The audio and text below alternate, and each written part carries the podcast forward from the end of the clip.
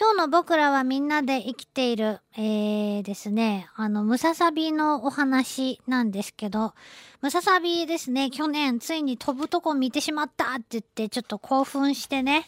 紹介しましたが、えー、夜ね、あの、林のそばに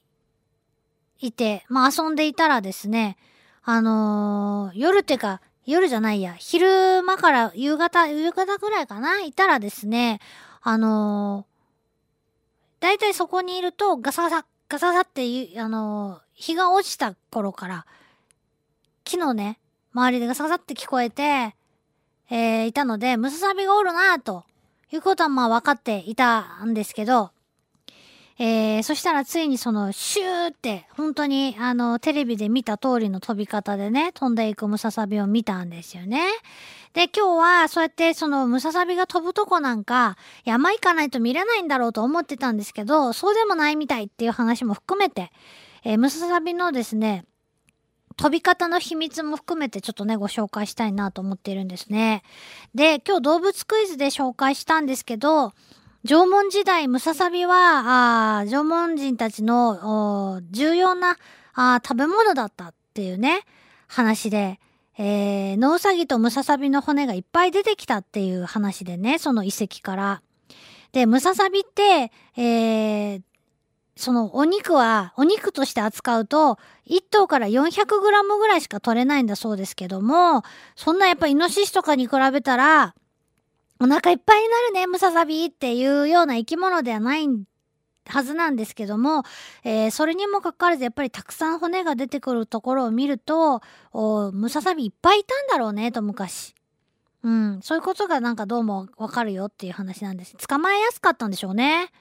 えー、なんで捕まえやすいのかって言ったら、だってムササビって夜しか活動しないし、もしかしたら昼間の寝込みを襲われていたのかなという気もするんですけどね。えー、木によじ登って、どうだか、どうだろうか。で、その後、その、もっと最近の話ですが、明治時代から第二次世界大戦ぐらいまでの時代は、毛皮が、うんすごく重要だった時代があると。それは、あの、軍需用にもね、もあの、重要だったと。だって犬とかだって毛皮をその軍人が使うっていうことで毛皮を取られてた時代があったぐらいなんですよね。その頃ムササビはすっごいまたこれ、えー、刈られててえっとね1934年ムササビの毛皮が何匹分取られたかっていう記録が残ってて6万3000頭分のムササビの毛皮をえー、得たっていう記録があるそうです。ねで、それまでだから、っていうか、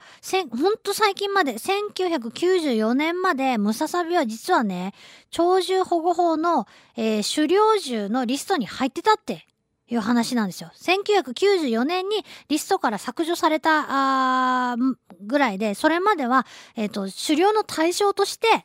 ムササビはリストインしてたんですって。びっくりしました。で、えー、そのムササビなんですけど、その、私は、あめったに会えない野生の動物というイメージでしかなかったんですが、あ実際はどうなのかっていうと、あのー、もりもりしたとこよりも少し開けて飛びやすい、隠しやすい場所とかに結構いると。で、どういうとこかっていうと、山のふもとの、えー、鎮守の森があるような、そういう神社の境内とかで、えー、見ることができると。そう言われてみればですね、テレビで見たムササビも、どこぞの神社の境内の大きな木から木へと渡っていくところを見たなという感じなんですけども、えー、そういった場所は非常にその観察がしやすい。だって、えー、開けてるんで、人がね、えー、行き来する場所があるので、開けていて歩道とかもあるし、なんなら広場とかもあって、えー、安全で、えー、しかも快適に観察することができるし、え、そういった場所にはムササビが実はその高密度で、え、生息していたりすると。それで、えー、さっき言ったようにガサガサって音を出すし、あの日没後30分以内に必ずあの、巣穴から出てくるという、えー、生態なので、日没後30分よりも、それより前に見張ってれば、あどこからかガサガサっていう音が聞こえてくると。あと大きな声でぐるぐるぐるっていう大きな声を出すので、見つけやすいと。ね。で、えー、いるかいないかは音を聞いてればガサガサガサって静かなとこならね、わかるわけですよ。で、飛ぶとこ見れるか見れないかっていうのは、その日無理でもそこにいることが分かれば、日没後30分以内に到着してればね、いつかは見れるねっていう感じがしますね。でね、あの野生の動物は人の気配とか恐れるであろうと思いきやですよ。全然なんですよね、ムササビって。全然とは言わないですけど、あの、だって出ないといけないからみたいな感じでちゃんと出てくるんですよね。えー、私たちがどんだけ、えー、すぐそばのそのムササビがいる木のそばにいたとしてもやっぱ出てくるんですよね。だから必ず出てくるっていうのはやっぱ必ず出てくるみたいです本当に。うん、なので、あの、もしそういう場所がお近くにあればね観察してみるのも面白いんじゃないかなと思うんですよね。で、ムササビって一体どれぐらいの距離飛べるのかと。以前ね、動物クイズでも出したことがありますけど、150、60メートル飛ぶことができるらしいという話を目にしたことがあります。ただ、それもよくよく調べてみると、最長滑空距離で160メートルという記録があるそうなんですが、その距離、要はここその木からあの木までっていうその離れた距離を飛ぶことができるムササビはそのその当時っていうか当初1頭だけだったそうなんです。もうねあのー、みんながみんなやってたわけじゃなくて、なんていうかハートの強いやつがいたんでしょうね。俺飛べるみたいな感じで飛んでるやつが1匹しかいなかったそうなんですが、徐々にえー、他の個体もそのコースを飛ぶようになっていったっていうことなんで、えー、実はみんながみんな、あやらないと。どうしてそんだけ飛べるはずな、そのポテンシャルはあるのになんで飛ばないのかなって、いう話なんですけど、よくよく調べてみると、その100メートル以上飛ぶムササビというのは極めて少なくて、平均的な滑空距離はだいたい30メートル前後だったんだそうです。調べてみたら。で、えー、その巨木とか土地の起伏が少ない場所では、あその滑空距離も20メートルぐらい、20メートルに満たない距離しかあないと。私が見たムササビも飛んだのはもう10メートルぐらいだったと思います。うん。そんなに、だって高い木がうわーって生えてるわけでもないしっていう場所なんですよね。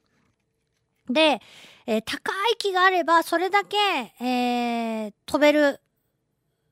距離も長く物理的にはねなるはずなんですけど滑空距離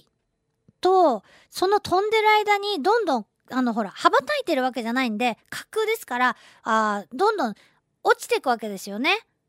えー、飛びながら高いところから飛んでも到着する時には飛んだ高さよりも必ず低いところに、えー、到着するわけでその飛んでる間に滑空してる間に失う高さの比率のことを滑空比っていうそうなんですけど、えー、滑空比が例えば3.5っていうと35メートル滑空して10メートル高度が、えー、下がっちゃうっていうことなんだそうです。で、大体みんな、あ滑空比が1から3ぐらいのところで飛んでると。要は余裕を持って滑空しているということが観察の結果分かったそうなんですが、えー、なんでかっていうと、もともとその持ってる行動圏がそんなに広くないんだそうです。ムササビのかあの行動範囲が。メスでだいたい100メートル四方、オスで150メートル四方しか行動圏がないと。その中であんまたくさん飛んだら、その自分の縄張りから出てしまう、えー、ことになるし、ね、100メートル四方ですから100メートル飛んだらもう自分のあのおなじみの慣れ親しんだ場所から出てしまうわけですよね。えー、そういうことになってしまうし、だったら、あのー、狭い範囲をちょこちょこ飛んで、えー、餌がないかなって探した方がよっぽどいいよっていうことと、それから、あんまり飛ぶと、速度も出るし、それで、えー、万が一、えー、着地というか、その、ね、えー、到着したところでブレーキをかけ損なったら、あ時速25メートルから違う時速25キロから50キロぐらいの速度で、えー、激突してしまうことになるのでそれは距離飛べば飛ぶほどその速度は出てしまうのでね風の向きもありますけど。そんな危ないことできませんっていうことなんだそうです。本当は長い距離を滑空した方がエネルギーの消費は極めて少なくなるはずなんですよね。ちょこちょこ、えー、飛んでまた木を登ってって登る時の方が絶対エネルギー使うんであの滑してる時はほとんどねもう風に乗ってるだけなんで、えー、エネルギーを使わないから本当は長い距離飛んだ方が良さそうなのに飛ばないのはいろんな理由があるんだねと。そんなわけがあったんだねっていうことがね、まあ、今回調べてみて分かったんですけどね。はい。そういうわけでして、えー、だいぶいい気候なので、あの、近くにね、そういうこう、なんていうかな、鎮守の森的なとこがある方は、あもしかしておるかもしれんねと懐中電灯1本あったらガサガサって言った方向を照らすとキラって目が光ってそこにあのムササビがいたりしますいるかもしれません本当に。ね探してみてください。LoveFM Podcast LoveFM のホームページではポッドキャストを配信中。スマートフォンやオーディオプレイヤーを使えばいつでもどこでも LoveFM が楽しめます。LoveFM.co.jp にアクセスしてくださいね。LoveFM Podcast